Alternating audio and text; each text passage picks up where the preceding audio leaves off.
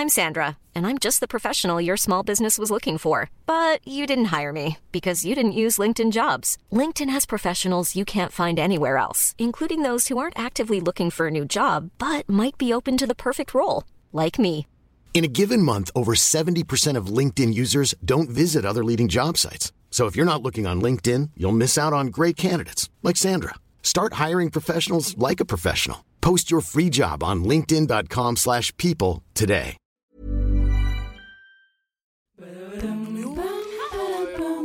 slash people today.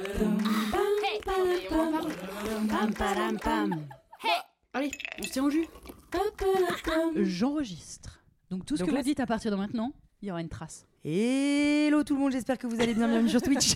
Salut, c'est Camille et Justine et bienvenue dans On se tient au jus. Aujourd'hui, on est avec Lola Dubini. Bien le bonjour. Ouais. Euh, Lola, pour te présenter euh, peut-être à nos auditoristes qui ne te connaissent pas, nous allons faire. euh, Ah, on boit un jus de fraise aussi. Ah ouais, Ouais, voilà. voilà. Oui, parce que dire, d'habitude vous dites le Bah oui, je sais, tout, parce bah que non, oui, si. j'écoute, mais Après, on est aussi un peu au café. Ouais, fraise café. Mmh. Fraise- Oui, je vous le dis, Pourquoi elle pas mente. Elle mente. En Quoi, fait, quoi elle Non, regarde. Du café, de l'eau et mesquine, elle mesquine à mettre des jus à côté. Genre, on n'en peut plus Bon, du bah, jus, on est là. Oh là là, toujours un jus. Non, il est bon bien lui. que Carrefour Sélection sorte des nouveaux, s'il vous plaît. Eh, pourquoi il n'y a aucune marque de jus qui nous sponsor? C'est quand même dingue. Ouais. Allô, Ouais. allô les sponsors, si et vous nous recevez. Joker et autres. Enfin bon, après, c'est peut-être parce qu'ils s'en fichent, tu vois. Mais bon. Ouais, bon, pff, mais nous on s'en fiche Après, aussi. je m'en fiche de recevoir une caisse de jus chez moi. Ouais, qu'est-ce que tu vas en Je foutre? Dois admettre. je dois admettre. Alors, Lola, Oui, je- oula, c'est parti. la convoque chez le CPE. Tout Lola, le monde. euh, on a remarqué qu'en cours de français, tu discutais beaucoup avec ta voisine. Alors toi, tu as des bonnes notes, mais elle, en revanche, ça la déconcentre. Oui, c'est vrai. Eh ben, euh, ben, ben, je vais le dire à mes parents parce que je trouve que vous me parlez mal en fait, madame. Donc je reprends. Lola. Elle, comme la France, a un incroyable talent. Elle a participé comme chanteuse à l'émission à 15 ans et elle est allée jusqu'en demi-finale. O comme One Woman Show. Elle a créé un spectacle qui mêle humour et chanson. La scène, c'est son dada. Oh. Elle, comme littéralement une star d'internet, elle a tout bonnement un demi-million d'abonnés sur Insta et la même chose sur YouTube.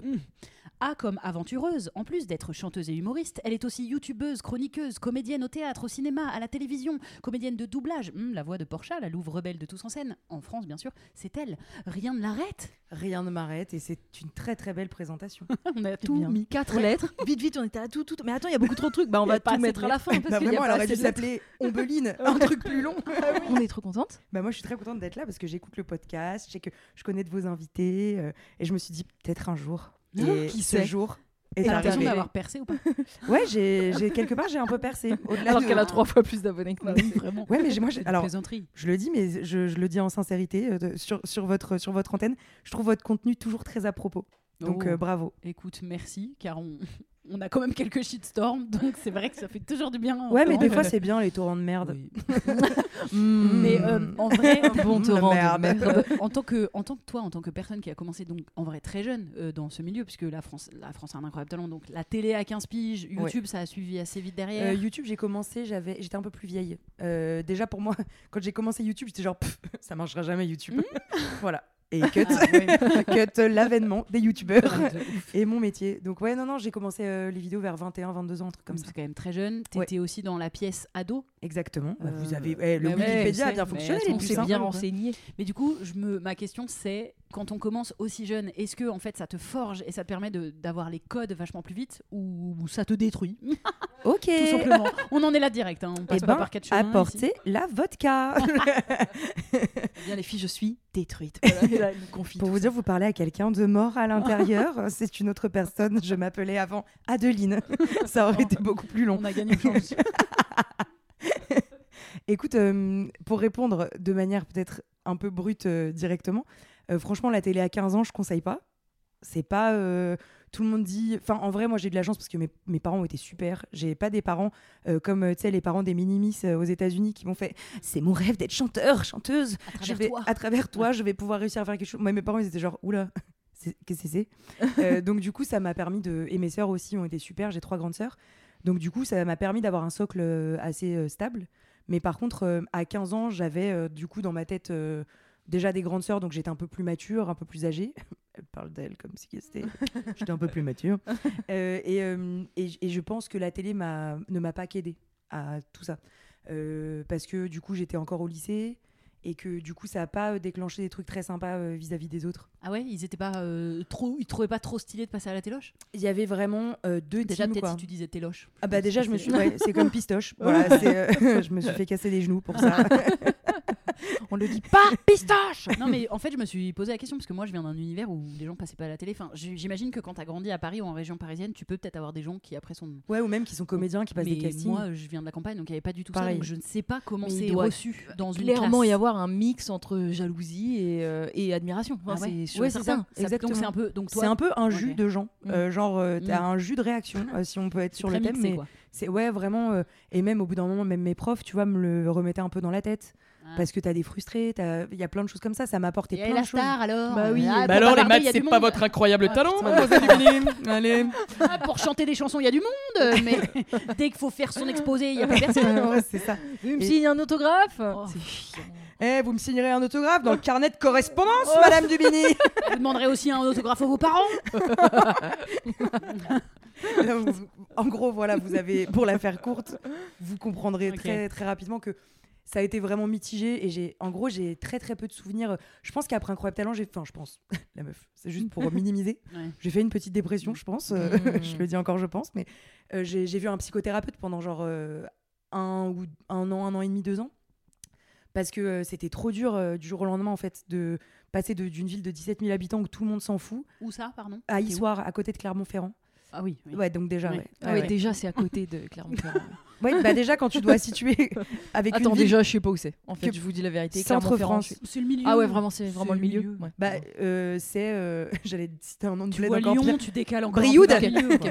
Ouais. Entre Lyon et l'Alsace? Non, C'est pas à- du tout. C'est à- L'Alsace Mais à- l'Alsace, c'est au nord-est.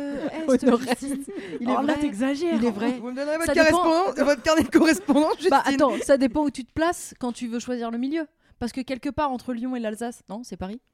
Donc ça veut dire que t'es hyper autocentré comme personne. Ouais, ça veut dire que c'est le milieu, c'est de là Lyon et l'Alsace, il n'y a pas Clermont, quoi. Enfin, s'il y Euh, a non, bien. mais euh, Nantes, c'est pas très très loin au final de Clermont-Ferrand, pas du tout. Oh, écoutez, euh, j'écoutais Bon. pas la géographie. Euh, en Voilà. gros, Clermont-Ferrand, c'est ma- Marseille, quoi. Tu C'est vois là où il y a le Puy de Dôme, Massif Central.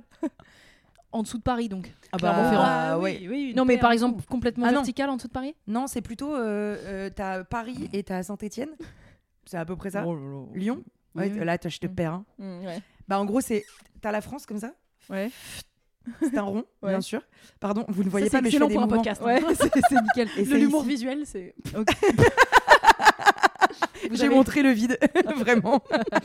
Je vois beaucoup mieux, merci. En tout cas, n'hésitez pas à écrire à Justine pour lui montrer. Enfin, Oui, peut-être Clermont-Ferrand, ouais. envoyez-nous sur Insta des photos de cartes de Ouais. France ou des choses comme ça. Ou alors je tape sur Google Clermont. Ouais, Ouais, voilà. ça peut. En gros, je venais de là-bas et ça a été un peu terrible euh, euh, toute cette période-là. Et, euh, et, j- et, et après ça, euh, du coup, j'ai un peu. euh, Enfin, j'ai fait des concerts, etc. Donc j'ai continué. Mais ça m'a euh, un peu dégoûté euh, d'avoir une image euh, public. un peu publique parce que c'était moi, c'était les débuts. Donc c'était l'année de Suzanne Boyle, en gros, pour vous dire, euh, quand j'ai fait euh, La France a un incroyable L'année de Suzanne Boyle. Bah, Elle avait une année de sa vie. Et c'est quand elle a C'était gagné The euh, euh, France à... Ah non, c'était euh, Brit- euh, Britain's Got Talent. Ouais. Ok. Euh, a a really good accent, Ouais. Britain's Got Talent. Yay. Et en gros, euh, c'était l'année, l'année, euh, la première année en France où ça s'appelait La France a un incroyable talent. Hmm. Avant, ça s'appelait juste Incroyable talent. Ah oui, c'est un vrai. petit peu le rebranding, C'est vrai. euh, mot de connasse. Marrant de l'avoir allongé. La France Ouais. a un incroyable talent, sommes- pas un incroyable talent. La Oui. France. La France, oui, parce C'était les débuts euh, de- voilà, pas- Ouais, C'était les débuts du repatriotisme. Ouais. C'était les débuts du RN. Totalement. les, les joyeux débuts. du- Les joyeux débuts, ouais. Elle était d'ailleurs, Marine, euh, en juré, c'est faux. Ah. Parce que je suis en train de me dire qu'un jour ça arrivera, tu vois. genre. tu Oui, tellement c'est ok. Ah, ça y est, euh, Zemmour, il peut faire toutes les émissions qu'il veut. Pourquoi il serait pas jury d'Incroyable Talent? Un télécrochet, bah, moi, alors, un télécrochet avec Marlène Schiappa Oh. en, en Mm. juré, Zemmour, euh, Le Pen et qu'est-ce qu'on euh, Frédéric Mitterrand, tiens, qui a récemment fait. euh, euh, vous l'avez vu ce truc dans Paris Match? Quoi, il revient lui? Pardon, bah, peut-être, enfin, vous, je sais pas Non, si vous Non, non, mais- allons-y, allons-y. Oh, écoute-nous, on, vieux on porc, tire plein de tiroirs. Ah, ce vieux pédo. Il est super, tu rigoles ou quoi? C'est faux. Il adore aller se, se- se taper des petits Thaïlandais. ben, il le dit oh. depuis toujours. C'est quoi le problème? Dans des bouquins, Ah, comme excellent. Matzneff, enfin Ouais, vraiment excellent. une belle team. Et en gros, il a récemment fait euh, euh, une revue de presse avec Paris Match. Enfin, pas une revue de presse, mais un shooting photo où euh, Paris Match lui a dit qui est l'idole du de- votre idole de cinéma? Lui, il a dit Brad Pitt. Et il y a un shooting photo qui existe de Frédéric Mitterrand qui, qui reprend les rôles de Brad Pitt. Attends, mais je crois que j'ai une photo. J'en ai enregistré une. Parce que je- Genre, il est habillé en Achille? Non, mais Troie, genre, imagine. Sexy Bah, comme tout. C'est quand même le rôle, un des rôles les plus sexy Bah, de Brad. hein. Il a des pics blonds. Frédéric dans, euh, Mitterrand dans la peau de Brad Club. Pitt. Ah, c'est Il a dans des perruques et tout ce que tu veux, quoi. Ouais, ça marche bien. Je hein, vous conseille d'aller regarder C'est à s'y méprendre. Paris Match. C'est à s'y mé- méprendre de ouf. Mais qui est Brad? Qui est Non mais je trouve qu'en ce moment en presse papier il y a quand même une petite dérive sur la DA. J'aimerais être en réu. Alors on va mettre Marlène Schiappa euh, sur Playboy, putain. un dans beau, des robes, beau magazine. dans des robes vraiment modernes, euh, qualité. drapées, Avec- de qualité. Puis avec un shooting de Loulou de 64 euh, qui est une photographe qui nous suit depuis longtemps. Terrible. Mais Ouais. donc, euh, ah donc pardon, mais Frédéric Mitterrand, aujourd'hui encore, les médias lui ouvrent grand la porte sans problème. Genre, Bah on fait ouais. encore des articles sur lui. Des shootings. Alors que de ça y est, on sait officiellement que, enfin, je veux dire, maintenant on relit ses livres et c'est un gros dégoûtant. Enfin, Bah oui, mais euh, Ah, enfin, d'accord. euh, y a-t-il vraiment, enfin, je veux dire, on est en France, Mm. l'impunité Mm, et oh. Mm. Donc euh, ouais non. on célèbre ici les grands dégoûtants, on les prend en photo, on vous montre ces jolies photos et puis, puis voilà, c'est tout. Bah du coup j'ai hâte de voir votre revue sur euh, les photos de Frédéric Mitterrand et Paris Match. Voilà, Ouais. ce sera votre Ah. prochain défi. Allez, et on se met sur Twitch. Allez, On parlait de ça juste avant Twitch. Hello tout le monde, j'espère que vous allez bien. il faut savoir que Lola elle a un casque euh, vraiment de geek avec un micro Avec qui un peut s'abaisser. ouais. Donc régulièrement elle Dès reprend qu'elle ce personnage. Dès qu'elle peut, depuis 10 minutes. Hello tout le monde chez Squeezie, j'espère que vous allez bien. Que vous euh, allez bien. J'ai jamais regardé de vie. Hello la commu. Très long, très très long ce début. Cette formulation ne peut être que celle-ci. Mais vraiment, j'espère que vous euh, allez bien. bien. Ça, c'est. C'est comme euh. Thibaut InShape qui fait Damn les gens, j'espère que vous allez bien. Oh, Non, mais lui, oh. pas lourd, pas lourd. Oh. Non, pas Toujours lourd. ouais, simple, toujours simple et Ouais. des bonnes idées aussi. Ouais, de, de bien belles allez, idées. ouais. Et là, on n'arrête pas de parler de personnes super depuis le début de ce podcast. On s'amuse. Hein. Et ça on va peut-être du s'éloigner coup retourner sur de toi. ta dépression. Si drôle. Donc ouais, non, ça n'allait pas fort euh, pour en revenir à- après un post Frédéric Mitterrand. Euh, ouais, ça allait pas fort à cette Tu période. disais c'était l'année Suzanne Boyle. C'était l'année de Suzanne Boyle, effectivement. Donc en gros, il y avait euh, pas mal de projecteurs braqués. J'ai été dans les dix premières minutes de présentation d'émission pour la presse. Et en fait, chez 20 minutes, déjà, ils faisaient des shitstorms de Lola Dubini, cette jeune, euh, euh, cette jeune fille euh, au, physique, au physique disgracieux. Sera-t-elle la prochaine Suzanne Boyle? Oh les J'ai bâtards 15 ans Oh les et je n'ai pas les épaules pour supporter ça. Et c'est la première époque de la première période de bah en fait c'était les débuts des vidéos qui buzzaient littéralement à l'époque sur YouTube. Hmm. Et moi euh, en une nuit j'avais fait euh, ils avaient mis ma prestation en une nuit j'avais fait 500 000 vues, Oh. ce qui était pour l'époque un truc de ouf. Mhm. Et je recevais des mails du monde entier disant quelle prestation incroyable et tout. Et j'étais genre mais pas du tout préparée à tout ça. Et il y a pas de suivi. Ah, C'était trop euh, tout l'un tout l'autre quoi. ah mais et, et du coup je garde de cette période très peu de souvenirs parce que mon cerveau a vraiment fait Mm. pourquoi On garder un peu dans le déni. tout Ouais. ceci Ouais, voilà Un peu de protection. exactement et, euh, et après ça m'a apporté aussi des trucs de ouf c'est que très tôt bah du coup j'ai autoproduit mon premier EP euh, avec l'argent que j'ai gagné des concerts Euh, j'ai tout réinvesti dans faire des concerts dans partir à droite gauche de pouvoir faire mes études de pouvoir continuer la musique m'acheter des guitares et très vite j'ai continué mes études de communication parce que je faisais de la com euh, après mon bac. Ça a été hyper dur de partir de chez mes parents parce que j'avais l'impression de, de- que j'étais en sécurité avec eux, qu'il pouvait rien m'arriver et que d'un coup j'arrivais. euh, ouais. Mm. Et d'un coup j'arrivais euh, dans une jungle hostile qui s'est appelée Bordeaux. quitter Clermont en plus. euh, Qui s'appelait Bordeaux. ah Ouais. Et euh, enfin, qui s'est- à l'époque, jadis, autant des filles à créer des trois mois, ça s'appelait Bordeaux, voilà, à l'époque.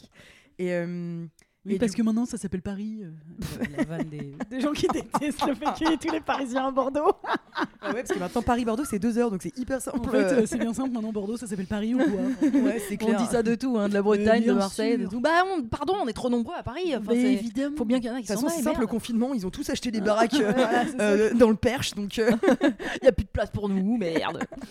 bon, ceci dit, on décrit Oui, le truc, vrai. mais on est d'accord aussi. Oui, hein. oui, Il je y a suis pas, d'accord. il y a pas de. Parisiens c'est des connards, voilà. Oui. Et on en fait très peu de- allez. il y a très peu de vrais Parisiens. Bah c'est ça en fait. Ouais. Bah ouais. C'est ça. Moi, le demain, j'achète une maison à Bordeaux. C'est pas prévu, hein, je vous cache pas. J'ai pas les fonds. Puis j'aime pas spécialement cette ville. J'aime pas les gens, alors ça n'a rien à voir J'ai envie d'avoir une maison. Mais je veux dire, euh, si je le faisais, on dirait oh, encore une parisienne qui achète à Bordeaux. Bah, je suis pas parisienne, moi. Ouais. Enfin, je vis à Paris depuis 10 ans, Ouais. donc ok un peu, mais je suis vraiment pas parisienne à la base. Donc tu pars. Euh, oui, pardon, j'arrive à Bordeaux, du coup, je fais mes études, je continue mes études de communication.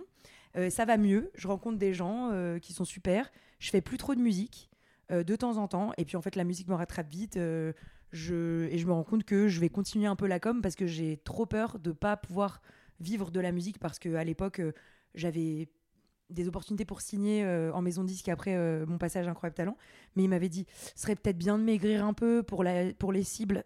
Yes. Quel est le rapport avec ça? Pour les cibles. Ouais, c'était genre pour, euh, pour être euh, la, la petite les- fille. euh, Enfin, la petite fille, j'avais 16 ans, mais même pas. Et bah, en gros, c'était il faut, euh, il, faut, il faut correspondre à tel, euh, tel type de personne, tel standard et tout. C'était encore euh, bah, la grande époque de Tal, de toutes les chanteuses qui étaient un peu. qu'on choisissait.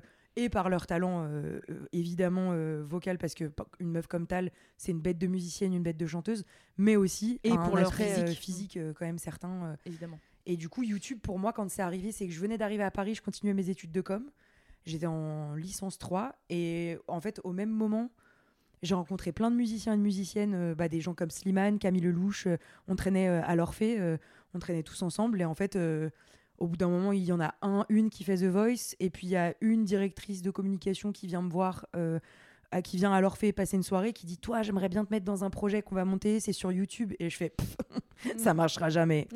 voilà. Et c'est comme ça qu'a commencé. euh, c'est Comme nous avec. Facebook au début, ça marchera jamais. Non, nous on a fait l'inverse. Non, Facebook, on a fait. Bah oui, Facebook, on Ouais. était en mode Ouais. faut aller sur Facebook Trop de la parce que. YouTube Mm. c'est fini. Oui. C'était il y a 10 il y a 7 ans.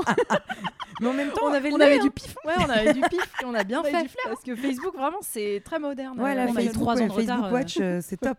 Et parmi toutes tes casquettes artistiques que l'on a citées dans cet acrostiche, qui sont nombreuses, peut-être on te pose déjà souvent la question, et peut-être c'est chiant, mais y en a-t-il une qui, que, que tu préfères? Absolument. que je suis à la fois toutes ces casquettes. Non, Grosse connasse. Euh, non, alors c'est une bonne question. C'est juste que je pars du principe où quand, tant qu'on n'a pas essayé, on ne sait pas si ça nous plaît. Et ça, c'est vraiment le postulat la que j'ai. Exactement, n'hésitez pas non, mais toi. Bonjour à tous. Et Bienvenue dans cette vidéo sur la sodomie. Alors, euh, on prend tout de suite les questions des abonnés. Tout le monde, aujourd'hui, on va jouer à Sodo. Jean-Luc Reichmann. Exactement. Mais toi, tu joues en plus avec Jean-Luc? Ah, ce bon vieux Jill, ouais. Ah bah oui, c'est vrai. Il est coucoule. Il est coucou Tu joues dans La question Dans de Léo Mattei. Mattei. Ouais, Tu es lieutenant. je suis le lieutenant Salma. euh, Le lieutenant. La lieutenant. La lieutenant. Lieutenant. Alors, on dit faut pas exagérer. Moi, je dis pas lieutenant, je dis euh, je suis policière. Ouais. Vraiment, Ça euh, va plus vite, ouais. ça va, c'est plus simple. Pour le féminiser, ouais. Et c'est surtout que tu te rends compte quand même que, tu vois, ce- justement, ce personnage de, de lieutenant, euh, il y, a, il y a encore plein de. de...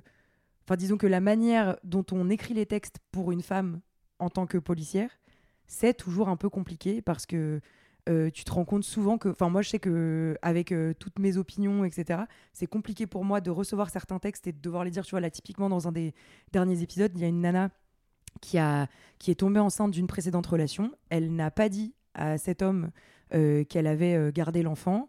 Le monsieur, entre-temps, est décédé. Et moi, je devais arriver vers elle. Et, le, pardon, et le, son nouveau mec faisait croire que c'était le vrai père.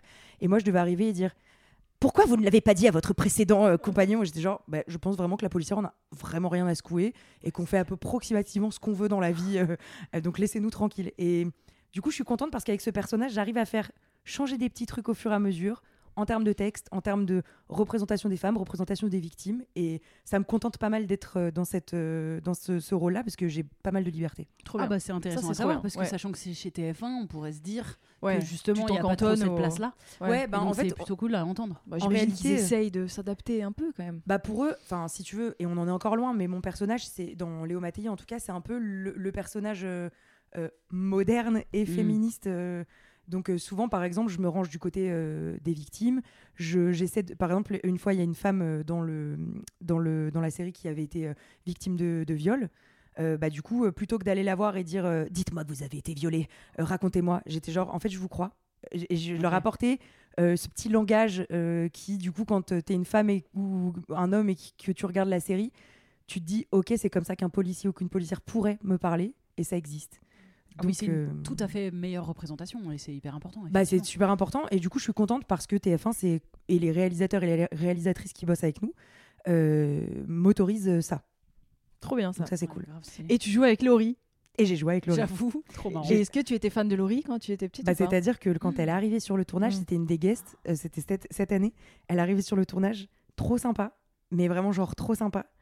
J'osais pas. Tu sais, quand je croise quelqu'un de connu euh, Mm. qui, dont les chansons sont très connues, j'ai leurs chansons dans la tête. Ouais. C'est l'enfer. Donc coup, euh, au lieu de dire bonjour, t'allais lui lâcher un ma meilleure amie. Car Moi j'ai besoin d'amour. Waouh, pardon Laurie. non, elle est, elle est tellement gentille. Et, euh, et en fait, ce qui m'a impressionné, c'est qu'à un moment, je vais pour me brosser les dents, par respect pour mes, pour mes potes avec qui je joue. Je croise Laurie dans la salle de bain. Elle me dit T'inquiète, vas-y, brosse-toi les dents. Et je me suis dit, donc là, je me brosse les dents avec Laurie, la- le mois de 8 ans, Trop et stylé. ravie Ouais. et comblée. Donc c'était assez ouf. Et j'ai Ouais. joué avec des comédiens de Sous le Soleil aussi, à l'époque Sous le Soleil. Cette série. Sous Lesquels, lesquels Qui? le soleil. Avi Marciano et Diane Robert qui jouaient euh, Samuel et Oh, Samuel, on n'était pas juste tout amoureux de lui, par Bien sûr, On alors qu'en fait, quand Ah, tu c'était lequel? Regardes- C'était lequel? C'était Bah, lequel le... Bah, le beau gosse euh, le beau destructeur. gosse. Ouais. Qui sortait avec qui? Euh, Moi, je connaissais que les meufs. Adeline, non? Je crois qu'il sortait avec Adeline, ouais. Alors attends, euh, pour parler deux secondes de Sous le Soleil, vous avez re-regardé euh, rapidement des... Jamais. Bah alors moi je l'ai fait pour vous. Mais j'avais beaucoup regardé à l'époque. Ouais, mais en fait tu te rends compte que toute notre construction de d'amour a Ouais. été faite là-dessus. Ouais. Ah, c'est c'est pas bien. un drame. Mais Ouais. C'est même pas pas bien, c'est que c'est dramatique. Bah, ça m'étonne pas du tout.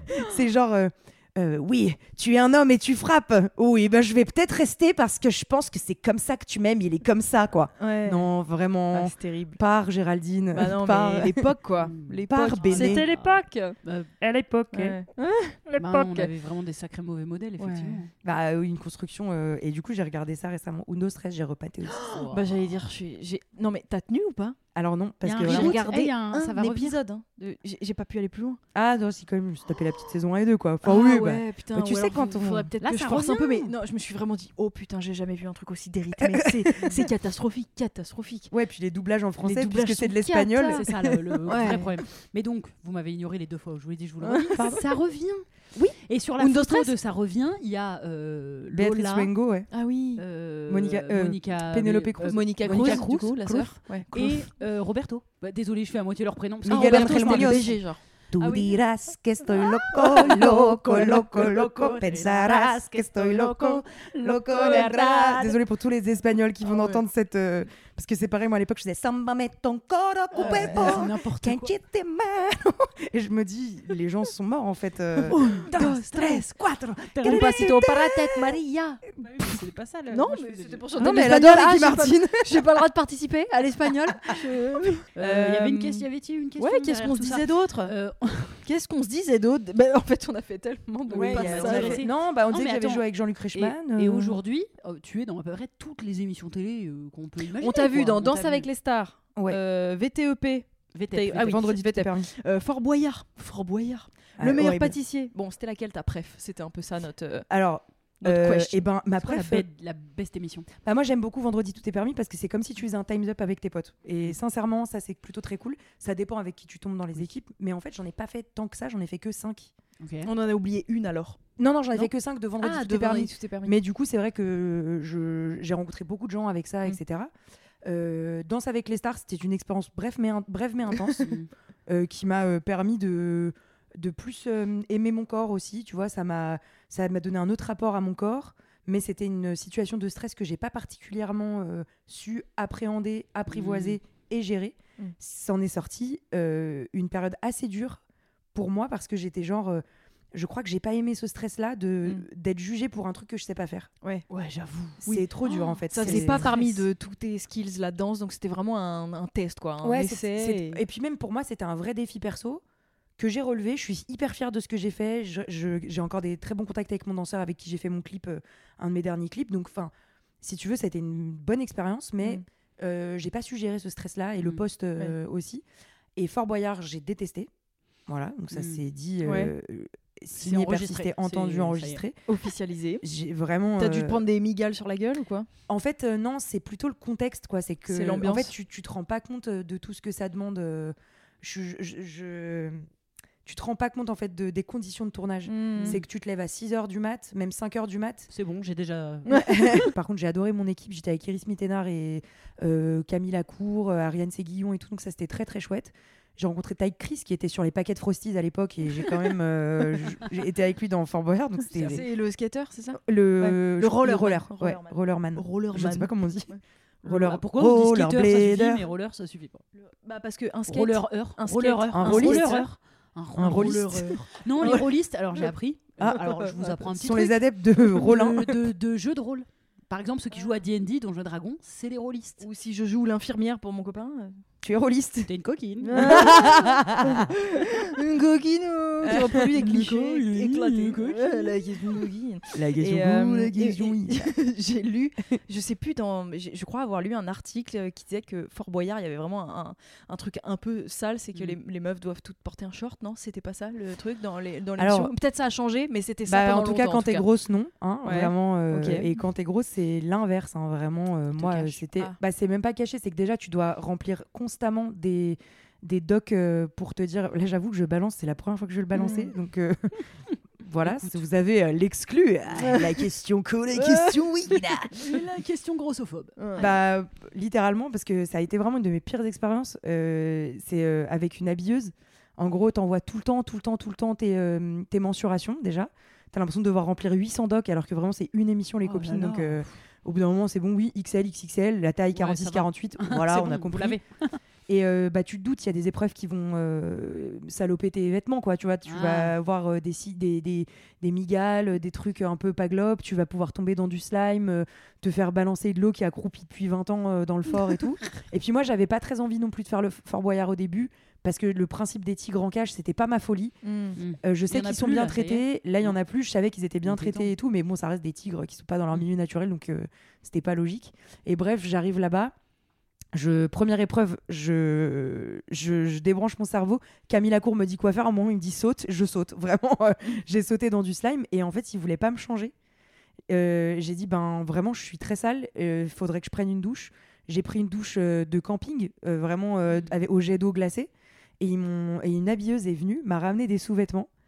Et normalement, tu te dis, bah, j'ai quand même donné 800 fois mes tailles de vêtements, en Mhm. fait. euh, donc, Mhm. tu dois savoir que, puis vraiment, visuellement, est-ce que je fais un 38 Oui, d'une cuisse, mais pas des deux cuisses, Mhm. vraiment, euh, fatalement. Et du coup, je- j'ouvre, euh, j'étais à poil avec un carré de serviette. Je suis tellement pudique que j'étais genre, donc, euh, on en est là. J'ouvre le sac, et là, je vois un string. Je déconne pas, tu sais, les premiers strings que t'as quand Non. t'es gamine, euh, euh, quand, quand t'as 14 ans et que tu veux dire, ben tout le monde met des strings, donc Ouais. euh, ben, On a acheté en le string est extrêmement inconfortable. bah voilà. Et Oh puis bah de toute façon, Fort Boyard qui met un string vraiment. Ah bah, mais déjà, moi plus largement qui met un string, mais. euh, Bah, alors moi plus largement qui met un string. tout Ouais. vraiment. Ouais, parce que je sinon moi je le perds de toute façon. bah, euh, J'entends, euh, il se perd seul. J'en ai retrouvé trois sous un cul Non, une fois. C'est fou. Non, mais se balader avec un truc qui rentre dans les fesses constamment. Non mais ça je me- juge pas ceux qui, le- celles non, non, qui, moi- ceux moi ou non plus, qui c'est le vraiment font. Mais, moi. Mais, j'avoue que c'est pas forcément ça que t'attends à Fort Boyard. Non, non et du coup je la regarde, je fais, tu sais je tends, je tends le bout de tissu parce que c'est vraiment un bout de tissu. Puis je, regarde la puis je fais excuse-moi, mais ça ne va pas rentrer en fait. Elle me dit bah on a que ça. euh. Et je fais bah oui mais c'est hein, c'est pas ma taille et c'est un string et je suis en legging. Ouais. Non. Voilà donc. Non, euh, ouais, non. Et puis, tu vois, t'as des épreuves où t'es en inconfort et t'as vraiment la télé, la, bah. la cam qui est sous ton cul, quoi, tu vois. Donc, ou, euh, ou devant tes seins. ou devant t'es, tes seins. euh, si, si t'es, Si tu passes sur le roues, tu es Elodie. Gossuin, on se souvient voilà, tous de cette séquence. Ouais. Et, euh, et en gros, euh, elle, elle me dit, euh, bah, pff, c'est quoi ta taille? Genre un peu saoulée. Mm. Et du coup, je lui dis, bah, je l'ai noté 800 fois, c'est 48. Putain. Elle me dit, ah, on n'a pas ce genre de truc. Oh, waouh Et là, j'ai dit. je- ouais, au bout d'un Ah, moment, je... et puis t'es dans un état de nerf, t'es élevé Ouais. depuis 6h du mat, si t'arrives ça à 11h30, tu sais que t'as perdu de l'argent pour l'assaut, que Mm. t'es pas arrivé au bout, Mhm. t'as tout un truc de déception et il y a pas de caméra donc t'es un peu genre c'est une caméra cachée s'il vous plaît Ouais. enfin, dites-moi que C'est filmé aussi, c'est le but. voilà et euh, elle me dit je vais voir ce que j'ai mais sinon on coupera les élastiques et j'ai fait De- pardon les élastiques de la culotte mais non enfin, c'est du 38 je vais pas couper des élastiques euh, c'est Bah, c'est- quoi, autant pas en mettre. c'est pas une solution disait sinon on n'en met pas. Enfin, bah c'est ça et du coup bon j'étais bon bah tu sais je- sais pas trop comment réagir et là je prends le soutif qu'il me donne et tu te souviens de ces premières brassières de sport qu'on a eu les Kalenji Euh, et là je vois donc euh, maintenant tout le monde va savoir dans ce podcast je fais du 105E car j'ai de la poitrine ça arrive vraiment à plein de gens dans le monde. Et, au meilleur. et au meilleur. Et ça on fait plein de choses avec. On peut faire plein de choses sans également. Euh, je prends euh, je prends le soutif et je vois que c'est du 95B Mais putain, mais ils sont non, débiles ou quoi. Ça et là j'ai dit à la bise j'ai fait Mais non. bah là c'est quand même un peu se foutre de ma gueule.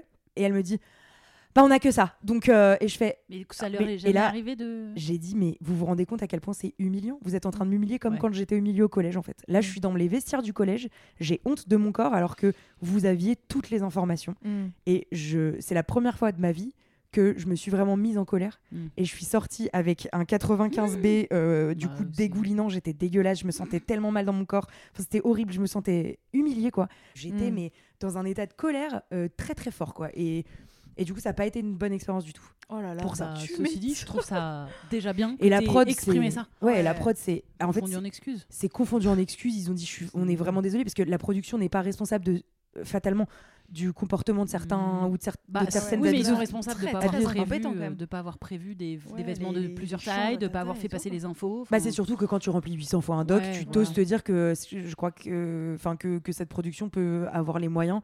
Enfin, et je leur ai dit, mais vous faites quoi quand Valérie Damido ou Marianne James viennent sur le fort en fait Mm. Mais c'est pour ça qu'il y a plus de gros dans Bah, Fort Boyard. Je vous ouais. explique. hein. Enfin, Ouais. vraiment. Ouais. Il y a pas de tenue. il y a- Oh, Il pas de tenue. Il y a que des Non, mais du coup, 38. j'ai dit dans ce cas-là, comme à l'époque où on allait en classe de neige, bah dites-nous de ramener des affaires de rechange. Ouais. hmm. Ouais. Si t'as vraiment pas envie de gérer les tailles, ma sœur. Enfin, en fait. euh, Ouais. Donc, euh, et, et je sais que cette histoire euh, a continué après, puisque euh, l'habilleuse en question, la chef habilleuse, n'a rien dit à, son, à la nana qui, qui m'avait géré.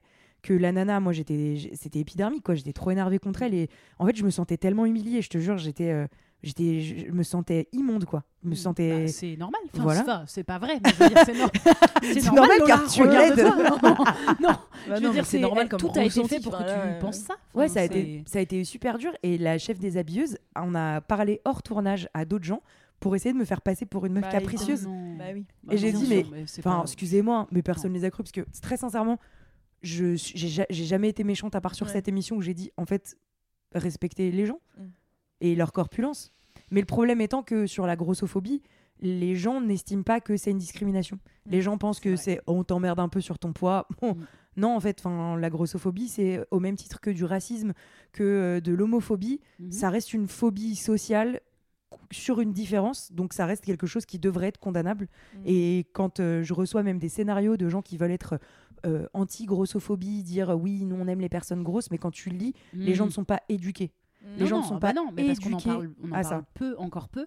Ouais. On en parle encore peu et, et on- dans l'espace public, on a du mal à, à ce que ça prenne de la place. Ouais. Et, puis surtout, on en reparlait l'autre fois, c'est que souvent les gens se cachent derrière l'idée de la santé. Oui. Donc en fait, la grossophobie est très souvent cachée derrière. Mais non, mais on dit ça pour leur santé. Euh, ah bon, Pour leur même- bien, et c'est surtout marrant vous a de, de demandé s'en préoccuper à cet endroit-là et pas tout le reste. Mais qu'est-ce qu'on a à foutre réellement du, En vrai, de la santé quelqu'un d'autre. Non, et puis il y a un truc, c'est que aussi euh, l'image qu'on a eue des gros et des grosses euh, toute notre enfance et notre adolescence dans les représentations Oh des bah. cinémas, du cinéma américain par exemple, donc du cinéma français, parce que les Français On n'invente rien, euh, enfin les Français et les Américains n'inventent rien, globalement on va tous pomper les idées quelque part. Mhm. Bah en fait dans ces représentations là, si, si vous remarquez, genre Charlie et la chocolaterie par exemple, Ah bah, le c'est- seul enfant bah, gros il fait que c'est. Augustus Gloop euh, qui fait que bouffer euh, du chocolat, Et être insupportable par ailleurs. Enfin, c'est ça, et être insupportable. Enfin, tu sais, genre, il a vraiment que des attraits euh, de. Et dans Friends, euh, Monica, euh, j'ai Ouais, jamais ouais. vu une. J'aime cette série de tout mon cœur, mais à chaque fois qu'elle apparaît en grosse, Mm. Elle bouffe. elle. Et vraiment, enfin moi je la regarde tout le temps en boucle cette série. Ben au bout d'un moment t'es genre mais bah en fait on peut juste normaliser le fait qu'elle a perdu du poids, c'est ok, ça arrive à tout le monde, mais Ouais. c'est pas une victoire. Oui. Puis il y a tous les à côté dans Friends. Enfin, Et puis après, que... elle a plus jamais eu faim. Ouais, ouais. c'est ça. Oui, c'est ça. Non, mais parce que du coup, Alors qu'elle quand fait tout le elle temps à bouffer et elle mangeait Oui, que n'importe tout le quoi. Et temps, que des temps. fois, et, et dès qu'elle elle va mal, elle a plus jamais eu faim. c'est ça. Et dès qu'elle va mal, elle se remet à avoir des crises de Ouais. troubles Mhm. du comportement alimentaire. À la rigueur, encore si c'était euh, pointé du doigt comme un trouble du comportement alimentaire, mais c'est juste ah ah, avant elle était grosse, MDR, maintenant Ouais. elle est maigre, ouah, elle est belle. Oh. Mm. Ouais, c'est ça. Et en fait, euh, du coup, euh, par exemple, moi, euh, sur les émissions que j'ai faites, du coup, euh, souvent sur les réseaux, quand les gens me connaissent pas, euh, bah du coup, je suis porte euh, fanion et drapeau, alors que ben moi, c'est, enfin, vraiment, j'en fais. Si tu veux, c'est que fatalement, euh, chaque, enfin. chaque posture et chaque présence déjà. est un peu politique euh, quelque Mm. part. Je veux dire, le fait que je sois une policière grosse euh, sur TF1, ça reste euh, politique encore Bah, maintenant. c'est pas l'assaut, gras politique d'ailleurs. Ouais, gras politique, ouais. comme ça. Exactement. Sous- Enfin, sous-entendu, malgré nous, c'est politique. Enfin, Exactement, c'est que en gros, chaque, chaque personne grosse employée à ce qu'on pourrait appeler un contre-emploi devient euh, porte-étendard. Mm. euh, oui, ton de- existence est politique en fait. euh. C'est ça. Tout comme euh, on va dire euh, ah ben on va prendre une personne homo euh, pour euh, pour jouer un hétéro. Ça change un peu Mhm. les codes. Mm. Mhm. Bah, ça change pas les codes, c'est un comédien en fait. Vraiment, Ouais. détendons-nous là-dessus quoi. Et, euh, et du coup, bon, en tout cas, par rapport à moi, à chaque fois que j'apparais, euh, en tout cas très souvent quand j'apparais en télé, euh, t'as euh, la fachosphère de Twitter, euh, qui se met à, euh, à émettre mes bilans sanguins Et oui, bien sûr. et à dire que je suis l'apologie de la malbouffe. Je Mhm. fais l'apologie de la malbouffe alors que je ne parle jamais de bouffe. Alors que tu existes. Alors que j'existe. Bah, et, et du coup, de temps en temps, c'est pesant au sens Mhm. propre du mot. euh, c'est vraiment lourd à porter. Mhm. Et, et, et en fait, moi, c'est un truc que j'aimerais. C'est un truc que j'aimerais euh, normaliser la grossophobie et la, en tout cas la, présence des personnes grosses à l'image et dans des métiers qu'on pourrait appeler à contre-emploi parce que, euh, bah parce qu'en fait, euh, tous les corps sont autorisés par, chez tous les corps de métier. Bah, parce qu'il y en a beaucoup autour de nous. Il y a, des gens de, toute corpulence. Or, à la télé, notamment dans les séries, dans les films, on a vraiment quasiment qu'un seul style de corpulence et C'est ça. particulièrement pour les femmes. C'est-à-dire Ouais. qu'encore les hommes, quand ils vieillissent un peu, on va avoir la bedaine, on va avoir les cheveux dégarnis, on va en voir des mecs pas très beaux. Ça va, on a grandi avec Daniel Auteuil, tu vois. Ouais, en ouais. termes de moche, ça se pose là. There's never been a faster or easier way to start your weight loss journey than with PlushCare. PlushCare accepts most insurance plans and gives you online access to board-certified physicians who can prescribe FDA-approved weight loss medications like Wigovi and Zepbound for those who qualify. Take charge of your health and speak with a board-certified physician about a weight loss plan that's right for you. Get started today at plushcare.com slash weight loss. That's plushcare.com slash weight loss. plushcare.com slash weight loss. Mais, non, mais c'est vrai, pardon. Enfin, ou avec Depardieu, ce gros porc là. Oui, Donc, euh, voilà. Non, mais qui, qui est pour le coup est un gros porc. Oui, enfin, oui, c'est un vrai gros porc. Mais vient vraiment d'être accusé. Vraiment. Enfin, Et on vient de l'apprendre. hein. On n'en avait aucune Non, idée mais, avant. mais pour les pour les femmes, vraiment, enfin. On- on- Même des gens juste de ma corpulence qui je suis, je suis genre voilà je fais du 42 donc en vrai c'est la taille moyenne C'est des la taille moyenne des. Français, ouais. et ben je n'existe même pas dans les films et dans les séries enfin c'est à dire que ça C'est ça. ça existe et, ou alors si je suis la je suis justement la fille grosse déjà des séries donc Et je puis me c'est dis le c'est le postulat. maximum qu'ils peuvent montrer c'est ça tu vois et c'est tout le temps ton poids qui te fait changer.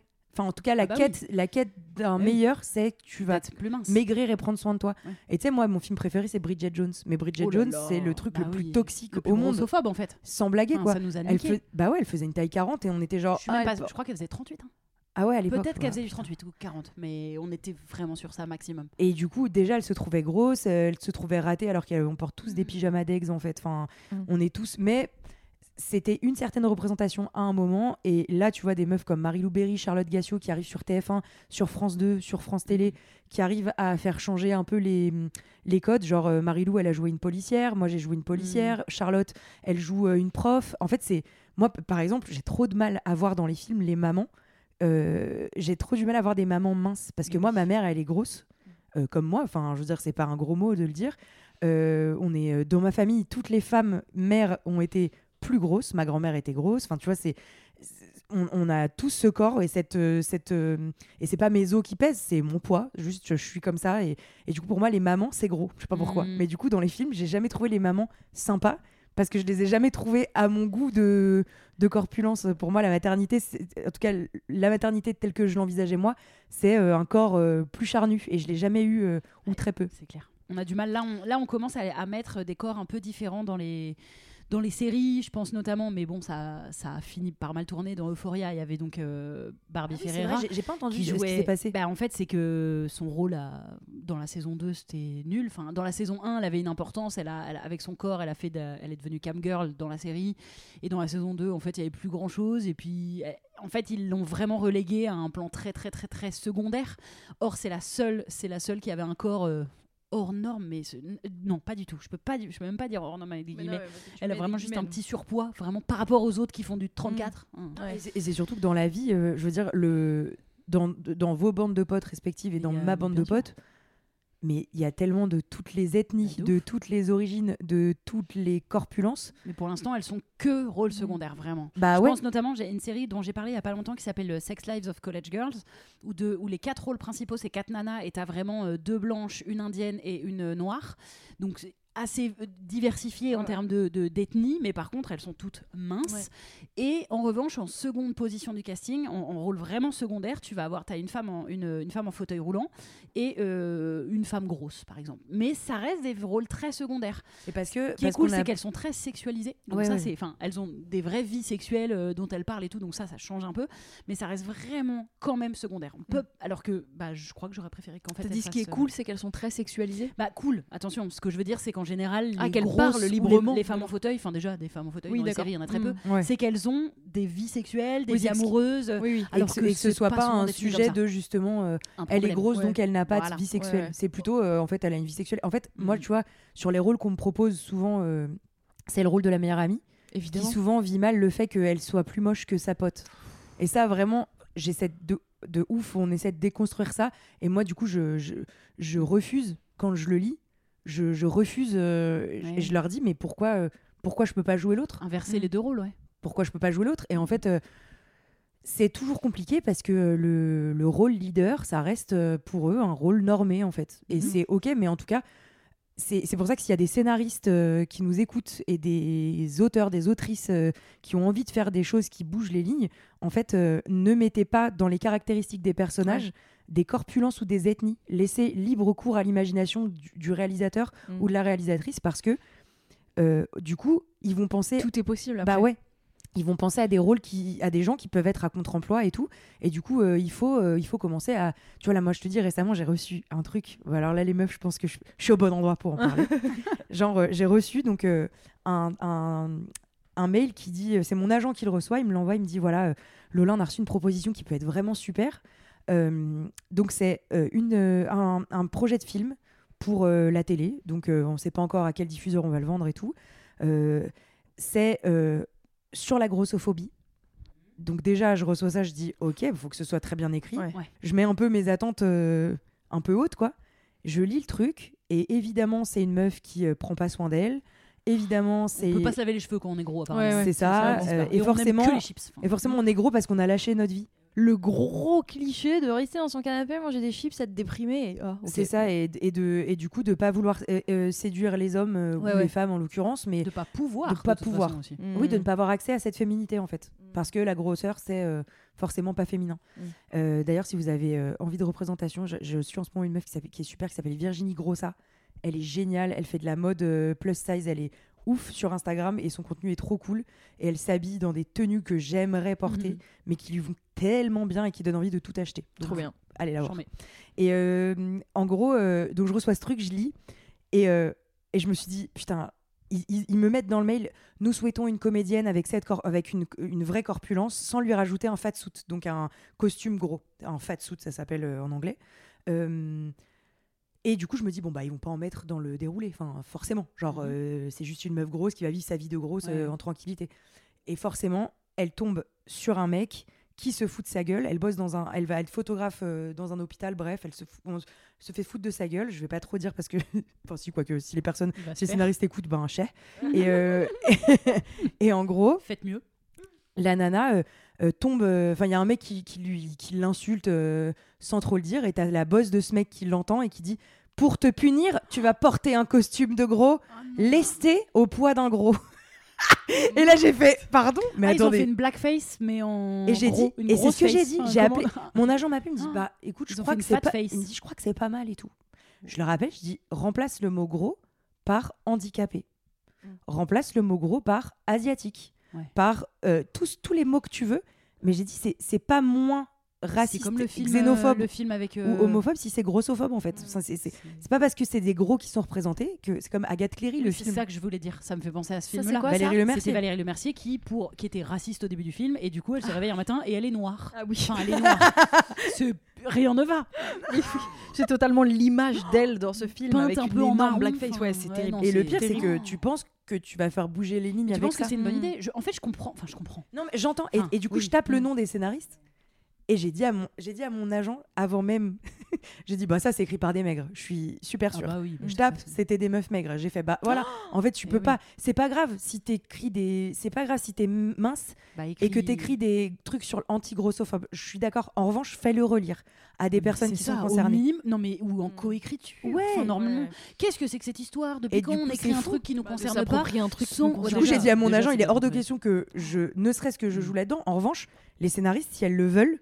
Je suis prête. Tu coécris. Non, mais je suis prête Mm. à les appeler pour leur expliquer ce qui est grossophobe en fait. Parce que Grave. si personne ne leur le fait, enfin, j'ai pas le monopole de savoir ce qui est grossophobe ou pas. Non, juste mais comme tu l'as quand lu, je me sens offusquée, ben Oui. je- je- j'estime que. Mm. Donc du coup, j'aimerais si vous êtes scénariste, euh, auteur, autrice et que, enfin, Si vous Voyez- voulez dénoncer des discriminations, le minimum, c'est de vous entourer de gens qui les subissent. Exactement. Tout comme euh, si vous parlez d'un couple euh, LGBT euh, QIA+, mais faites-le relire en fait parce que il faudrait pas que ce soit des traits trop grossiers parce que c'est en ayant des traits trop grossiers qu'on crée la Les haine de la, la Ouais, haine et du les stéréotypes. Du cliché, quoi. Ouais. Voilà, et, on- des clivages. au final, on n'améliore rien. rien. Et c'est à notre génération maintenant Mhm. d'écrire des trucs euh, qui normalisent tout.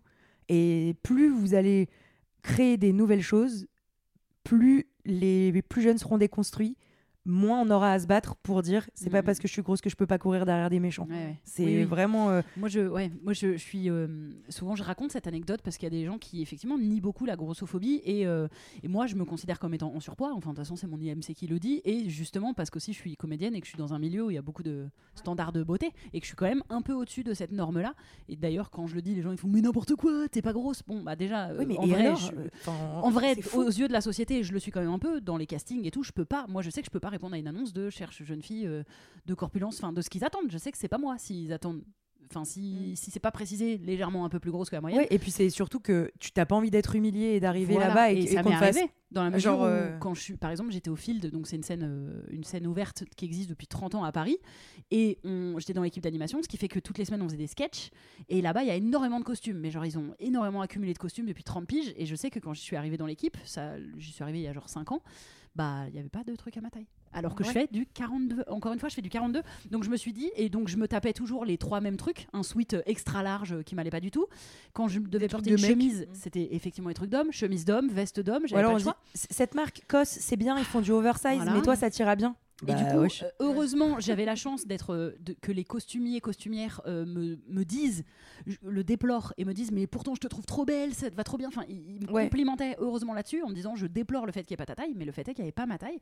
Et je me suis dit, mais je suis déjà, je suis juste, je fais juste du 42. Ouais, Et je suis hors Depuis taille. 30 ans, il n'y a jamais eu une meuf plus grosse que moi. Enfin, Ah ouais. je veux dire. Et ben pour pour euh, un pour, euh, pour euh, apporter une pierre à l'édifice de cette grossophobie qui est de la grossophobie ordinaire en fait. Enfin c'est c'est juste on pense pas aux autres. Mm. Euh, moi quand je suis prise sur des séries, souvent je suis un défi pour les Oh. habilleurs et les habilleuses. Et c'est pas méchant de leur part si tu veux. Je, Ah, je peux parce pas- que ça leur change un peu. Mm. Enfin, Bah, genre, ça, ça leur Ah change oui, et qu'ils Ils ont l'ont pas jamais fait. l'habitude. Ils l'ont jamais fait. Et donc, du coup, je passe beaucoup plus de temps que un comédien ou une comédienne normale euh, de- d'autres corpulences pour, euh, Pour t'habiller. bah, pour m'habiller parce que je dois leur dire quelle marque de jean me va, quel machin, quel truc, parce que je veux pas arriver aux habillages et que rien ne maille. Et ça m'est arrivé une fois et je suis partie en pleurant, mais Mm. seule, parce que j'étais genre. Donc, en fait. Oh là là, mais c'est, je vais être un problème et tout. J'étais genre, mais c'est terrible. Et en fait, que, euh, ouais. ça, ça fout les boules parce que du coup, et en plus quand t'as envie d'être un peu éthique, bah il n'existe pas beaucoup de marques qui sont Mm. éthiques et euh, qui font de la grande Oui. taille, tu vois, c'est c'est compliqué de trouver. Donc Oui. il faut trouver des marques qui sont assez sympas, il faut trouver euh, des marques aussi qui sont pas mémérisantes pour les personnes grosses. Mm. euh, qui te mettent pas des têtes de mort ou des euh, Ohana avec Stitch tout le temps. Je veux dire, euh, moi, c'est pas parce que j'ai du poids en plus que je suis obligée de m'habiller en Stitch et en Disney, en fait. Tu vois ce que je veux dire? Je te jure. Ou alors en truc un peu des imprimés mémérisants. Ah. Chacun ses goûts, mais pourquoi je peux pas m'habiller comme mes potes? Mm. Et tu vois, euh, Oui, parce que c'est bien beau d'être body positive, de prôner, et, c'est très bien, je- il faut Ouais. le faire, mais de prôner, euh, tout le monde doit s'accepter, tous les corps sont beaux et toutes les femmes sont belles. accessible la mode. Sauf en fait. que de- dans la vie, le fait est que bah, les choses sont pas du tout encore adaptées. Euh, La Bah, taille des bah sièges, la taille de plein, d'en- de plein de trucs. Et puis moi, je peux pas faire du shopping avec mes copines juste ça, en fait. oui, voilà. Donc Bah euh, oui. déjà, juste, Ouais, tu vois, par exemple, ma, une de mes potes, Manon, elle, est, elle, a, elle a un corps très différent du mien. Elle s'habille un peu plus large, etc. Et très souvent, je lui dis, bah viens, euh, j'ai cette expression de Provence que j'aime qui est on va en ville. Toi aussi, tu dis ça. Vrai. Moi, je le dis tout le temps, on va en ville. Euh, donc, quand on. Et elle me dit, ouais, mais ça, me- ça me saoule parce que elle n'avait pas de pote qui avait ma corpulence avant. Mm. Elle dit, ça me saoule pour toi parce que je sais pourquoi. on- Enfin, je sais que tu vas regarder la déco, en fait. Mm. Et sauf que moi, c'est tellement normalisé depuis longtemps que je suis trop contente d'avoir une pote qui s'en rend compte et à qui, avec Ouais. qui j'en ai parlé et qui maintenant se rend compte, euh, grâce à, au, au fait qu'on ait discuté de ça, que, ben, ouais, en Il y a fait, une euh, discrimination. il y a une discrimination qui existe dans les de magasins. la même manière, ouais, bien C'est ça. On a beaucoup parlé du body positive, de la, cette vibe de d'aimer les corps, sans toujours le relier à ce qui va avec, à savoir la grossophobie. Ah bah Dans- ouais, le monde, enfin, je c'est veux clair. dire, ça sort pas de nulle part. euh. Surtout qu'on pensait un peu que ça avançait, mais pour votre gouverne, je sais pas si vous avez suivi vite fait, mais il y a vraiment un, de nouveau en ce moment un culte de Ah. la minceur maigreur chez Oh, les. euh, chez les top modèles, mais vraiment, euh, en- enfin, dans, la, dans le monde de la mode et du fashion, euh, parce que, euh, notamment parce que c'est le retour des- de la mode des années 2000 et qu'il y a Mm. beaucoup de fringues qui sont pas portables Bah pour ouais, les personnes pas maigres, genre, mais juste pas maigres, hein, Bah, même les jeans euh, taille basse en fait. Ouais, voilà, Ouais, exactement. enfin, Notamment le jean taille basse. Et du Ah coup, là, il y a vraiment un revival depuis plusieurs mois de, des corps très maigres et du culte de la maigreur avec plein d'autres euh, fun facts de la Mhm. pop culture, style Kim Kardashian qui s'est fait enlever ses fesses et qui, qui est devenue vraiment très très mince. Euh, Mais ça avait un peu suivi aussi à l'époque euh, quand il y a eu le, le retour du normcore, Mm. euh, cette époque un peu Jennifer Aniston, début Friends, tu vois, où c'était des crops, Mm. etc. Ben, il y avait eu ce truc aussi de retour au culte de la minceur. En fait, ça, Mm. Vu que la mode c'est cyclique et que Ouais, ça suit, euh, Exactement. ben, en fait, euh, on s'en sort jamais si on n'invente Mm. pas des fringues pour euh, les Ouais. personnes qui ont toujours existé, quoi. C'est infini. Après, je, je me pas dis- qu'on je me- retomberait dans ouais. cette boucle, quoi. je, me dis ça qu'effectivement m'a vraiment ça, fait. c'est, Ah c'est négatif pour euh, je, je vais classer c'est pas terrible mais pour les gens un peu au milieu Mm. parce que justement ça, ça peut permettre ceux qui restent dans la norme de Mhm. corps mais qui sont plus sur un 40 que sur un 34 en revanche pour les personnes qui sont grosses je pense que ça Ça change change rien. rien, Mm. parce que Kim Kardashian c'était pas une femme grosse et ça prônait pas euh, c'était des grosses fesses et des gros seins donc il Oui, y avait mais par coup, exemple moi même- effectivement ça j'aurais préféré grandir avec ça parce que j'avais un gros cul et je le cachais quand j'étais jeune. Mais par contre quand t'es vraiment dans les Mm. de toute façon dans la catégorie gros ou grosse je pense que ça change rien de qu'on- ouf, mais ça a amené vers le terrain Ouais, des ouais. formes Oui, oui, c'est et vrai. des rondeurs, genre même si évidemment Oui, Kim Kardashian elle a une dire. taille de guêpe et machin, mais elle a quand même quelque part sablier, quoi mais- démocratisé le gros cul et les gros seins, Ouais, c'est ce vrai. qui a déjà pas démocratisé les formes en général. Et ce qui a démocratisé les formes de jeans, euh, certaines formes de jeans qui étaient plus adéquates pour les gros culs, tu vois, des trucs comme ça. Et moi, pour euh, encore une fois apporter un petit peu de piment de Cayenne à cette conversation, euh, il y a une influenceuse euh, avec qui j'ai pu discuter déjà et avec qui on a fait, enfin, fondamentalement été en désaccord puisque, en gros, je vois que elle euh, parle euh, des corps, de la différence des corps et tout, que je trouve au départ euh, une intention super louable et je découvre au fur et à mesure en connaissant son contenu que je pense pas que ce soit l'intention la plus louable du monde, dans le sens où ça déconstruit pour les gens qui étaient extrêmement construits, mais ça déconstruit euh, petit Lego par petit Lego et ça tape pas un peu le pied dans la fourmilière, comme par exemple, et c'est pas du tout pour vous flatter ou quoi, mais comme vous, vous pouvez le faire, vous, vous avez une action qui est plus forte, plus, plus des avis plus, tranchés, plus, c'est plus, c'est plus radical, mais c'est comme ça que ça bouge en fait. Enfin, c'est selon moi. Mm, Après, toujours pareil. Parce Et- qu'il y a toujours du public très euh, friand du pas radical. Du mainstream, du, du mainstream. du- ça. va- Et du puis- elle y va tranquillement, les prenant par la main. Ouais, Il y a beaucoup de gens qui aiment ça. Mais Bah, en fait, Et pour nous, moi, c'est- on est d'accord. C'est vraiment du féminisme vanille, Ah tu vois oui, ce qu'elle fait. c'est euh, bah, vraiment, euh, c'est du féminisme Bah, vanille, c'est vraiment genre féminisme privilégié. Voilà, exactement. de- Bah, de- quelque part. voilà. de, de femmes privilégiées, peut-être. femmes privilégiées, exactement, et qui ne comprennent pas euh, pas mal de problématiques. Et du coup, on a eu un, un- un désaccord et je m'en étais pas rendu compte tout de suite. C'est en rentrant chez moi, je m'en suis re-rendu compte quand, on, quand j'y ai repensé. Mais j'étais quand même contente de l'avis que j'avais donné euh, à un endroit où elle, m'a posé la question, qui pourrait être dans un podcast par exemple. et, et en gros, elle me dit ouais, je... il y a des femmes qui pratiquent le body positivisme. Elle disait que je trouve euh, barbare comme expression, et c'est body positive, qui pratiquent le body positive, qui m'ont reproché moi de dire que j'étais body positive. Et du coup, je lui ai dit bah ouais, c'est normal. Mm. Elle dit bah je comprends pas pourquoi. Je dis bah euh, vraiment hein, ma sœur, on va prendre le problème, euh, on va prendre le problème euh, stricto sensus. Tu- on n'a pas du tout la même taille. Je pense qu'elle fait euh, au moins dix- bien 10 tailles de moins que moi cette nana. Et c'est ok. Je veux dire, Mhm. tous les corps sont En tout autorisés. cas, elle rentre vraiment, complètement dans les normes Exactement. que la société attend des femmes. Exactement. Et, et j'ai dit, je comprends que des femmes qui sont body positive te reprochent ton approche et le fait de dire que toi tu fais du body positive car ton corps fatalement ne dérange pas et n'est pas politique. Mm. En revanche, l'image que tu as de ton corps te dérange et te questionne. Mm. Et ça, c'est différent. C'est des complexes. c'est différent. et je veux dire, on est, on voilà. y est quasi toutes sujettes. Je veux dire, une femme qui fait du fumait dans la tête. 38, exactement, une Mm. femme qui fait du 38 ou du 48 peuvent avoir les com- des complexes communs. Enfin, Ouais. je veux dire, Mm. on est tous égaux face aux complexes. Pour le coup, c'est un truc qui met tout le monde d'accord. Mm. En revanche, Mais c'est pas le même sujet. C'est pas le même de sujet. grossophobie ou de parler de, de complexe parce que la société nous fait nous regarder de- avec un exactement. regard très dur. Et du coup, de normaliser Mhm. son corps, c'est elle qu'elle soigne et pas les autres. Mm. Donc, j'entends, C'est louable. c'est louable, etc. J'entends tout à fait. Et c'est ce que j'ai essayé de lui expliquer, c'est que elle, quand elle se publie en maillot de bain, on lui demande la référence du maillot de bain. Mm. Moi, quand je me publie en maillot de bain, on me dit bravo. Mm. Oui. Et du coup, Mm. à partir de ce moment-là, on ne peut pas avoir le même degré de discussion Mm. et on ne peut pas. Et, et- et c'est pour ça que très- je- j'ai- j'évite de suivre des comptes Instagram euh, trop, soit qui sont trop engagés entre gros guillemets, Mm. ou qui sont justement euh, tenus par des gens euh, douteux. Même si c'est pour essayer d'avoir un avis et tout, j'évite un maximum qu'on me pourrisse l'avis Mm. que j'ai là-dessus. Parce que je sais que j'ai raison en fait. C'est Mm. en tout cas que moi j'ai raison avec moi-même. ton endroit. Mais bah en oui, tout cas, c'est ta vie, quoi. Donc, euh, enfin, je veux dire, ça. on peut pas venir te, Et, et moi j'ai pas envie de regarder te des détourner de ton avis sur ta propre vie et ton vécu, quoi. Exactement. Et du coup, je, je, je veux, j'aimerais en tout cas que les gens comprennent Mm. et que les filles euh, qui écoutent ce podcast et que aussi les garçons qui écoutent ce podcast puissent entendre que faites bien le distinguo. Je vous en supplie, et ça va nous faire et vous faire avancer aussi.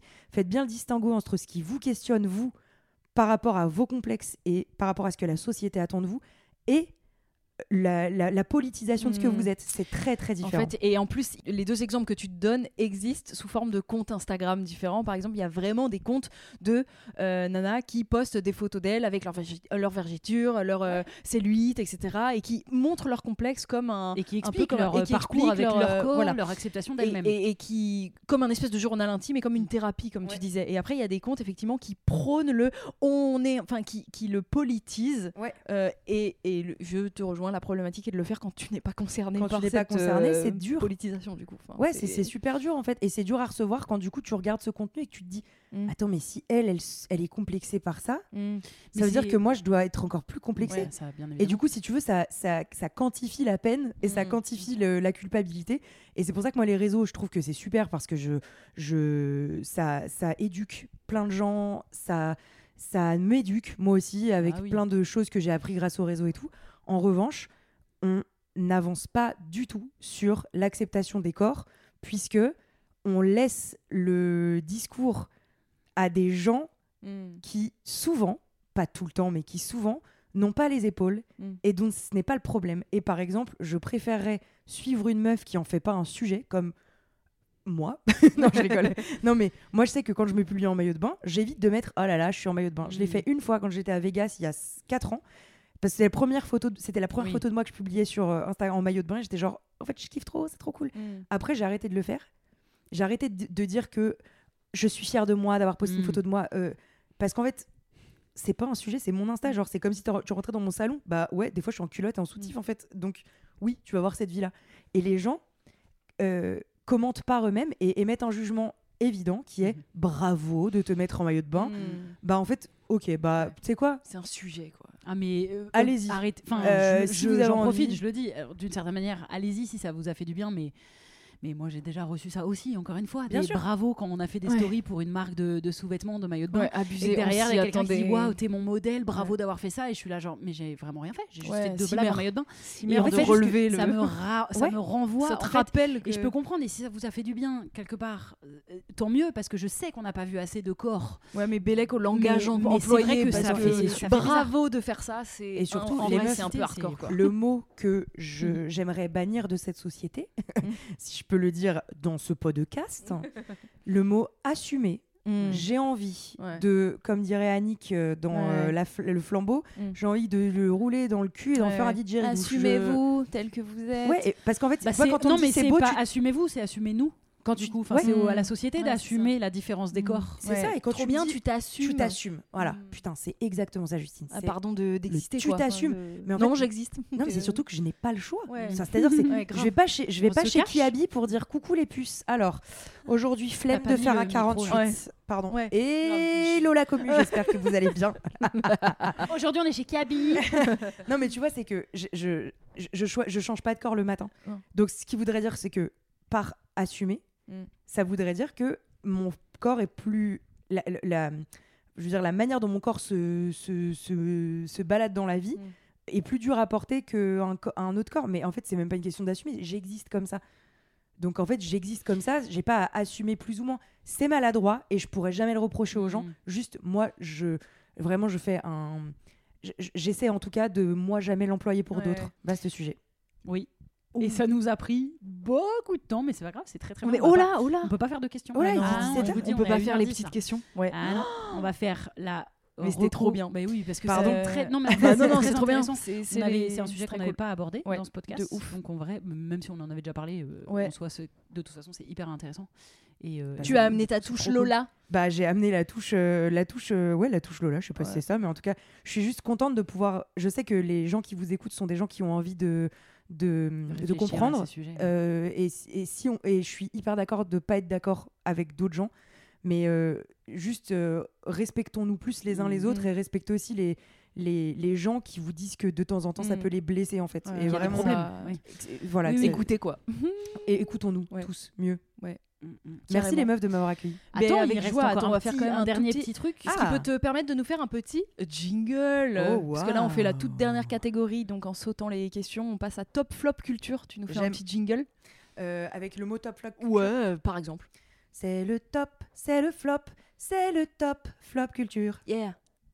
Ah, Tu je veux pas continue changer Attends, attends, attends, je refais. J'ai une envie de, de le De conclure. Vas-y, alors tu vas partir. C'est le top, c'est le flop, c'est le top flop culture. Yeah. C'est le top, c'est le flop, c'est le top flop culture. Main jazzy. Oui, elle a fait la main. Oh là de- là. Je Ouais. ferme le- la musique. Et hello tout le monde, j'espère que vous allez bien. Alors, est-ce que le tu, son. Tu as euh, quelque chose que tu as vu, écouté, lu récemment et que tu as envie de mettre en avant ou un truc qui t'a agacé, que tu n'as vraiment pas aimé C'est le moment de nous en parler. De nous en- Parlez Parlez la connue Et donc, si Alors. tu n'as pas d'idée, on peut commencer. Si tu es déjà parti, euh, c'est parti. Euh, moi, j'ai lu un bouquin récemment qui m'a beaucoup plu, euh, d'une rabbine qui s'appelle Delphine Orviller, dont on parle beaucoup ces derniers temps. Euh, on en pense un peu ce qu'on veut de cette, de cette femme. Moi, je sais que j'ai bien aimé son livre qui parle de vivre avec les morts, euh, qui est un bouquin sur le deuil, qui est plutôt assez connu. Et je sais que souvent, quand j'en parle à des gens différents, ils me disent tous Ah, je l'ai lu. Donc, en fait, c'est cool parce que c'est quand même une rabbine de base. Enfin, je, dis, je crois qu'on dit une rabbine. Euh, une rabbine de base qui, euh, qui, qui arrive à parler à des gens qui ne sont pas du tout de cette religion-là.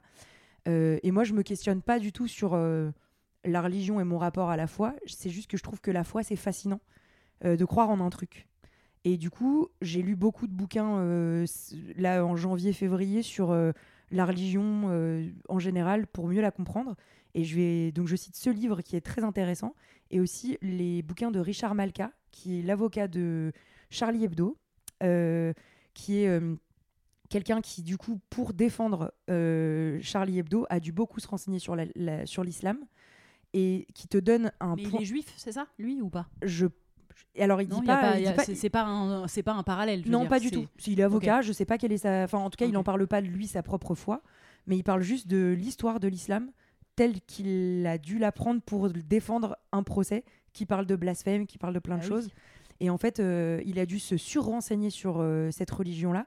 Et moi, d'avoir lu ses livres, il y a Petit traité de l'intolérance. Là, je suis en train d'en lire, euh, d'en lire un autre. C'est quasiment des, des mini plaidoiries qu'il fait sur cette religion-là qui est trop mal connue et méconnue et qu'on connaît euh, juste par le biais des médias souvent. et du qui coup, peut-être si- pas le meilleur regard. hmm, sur Exactement. Donc, Mhm. si vous avez un biais d'appréciation plutôt négatif de l'islam, je vous invite à aller lire ces livres-là qui vont vous faire juste euh, comprendre et connaître l'origine et du coup comprendre que l'islam est une religion de paix en fait, vraiment euh, très sincèrement. Et du coup, moi, ça m'a fait vraiment changer ma vision sur l'islam parce que je me rendais compte que j'étais construite d'une certaine façon. Avant, elle votait Zemmour quand même. hein. Même avant Ah, qu'il se présente- la vie. avant qu'il se présente et tout. Ouais, moi j'avais un t-shirt. Et- mais euh, mais du coup, Z. ça m'a vraiment fait comprendre euh, la religion en tant que telle euh, Mhm. avec juste des faits euh, d'histoire. quoi. Voilà. Trop bien, bête de. T'avais préparé ou quoi? Non, C'est Bah venu non. comme ça. C'est venu comme ça. Elle est à l'aise ouais, en fait avec la scène parce qu'elle en fait depuis longtemps. En fait. D'ailleurs, je vais drop the mic à la fin. Contrairement à moi qui n'ai pas de reco T'en as en ce moment, donc je te, je pas te passe le mic. Frédéric Mitterrand, Paris pas Match. de- J'ai vraiment ni, Bah. ni top ni flop. Je je ne suis pas active niveau euh, culture tour. en ce moment. Euh, bah moi, je vais recommander euh, le dernier livre. Enfin, dernier, je sais pas s'il en a fait plusieurs. Mon, mon coup de cœur, là, j'ai lu le livre de Salomé Saké, Sois jeune et tais-toi, qu'elle nous a envoyé avec gentillesse. Donc je suis trop contente. J'aime trop recevoir des livres. Envoyez-moi des livres. Non, j'en ai beaucoup à lire quand même, tranquille. Et envoyez quand même. mais envoyez quand même. J'ai la carte Snack Plus, ok. Fnac. Non, petite librairie, petite librairie féministe. Une, euh, un, li- Un une livre, tasse de thé.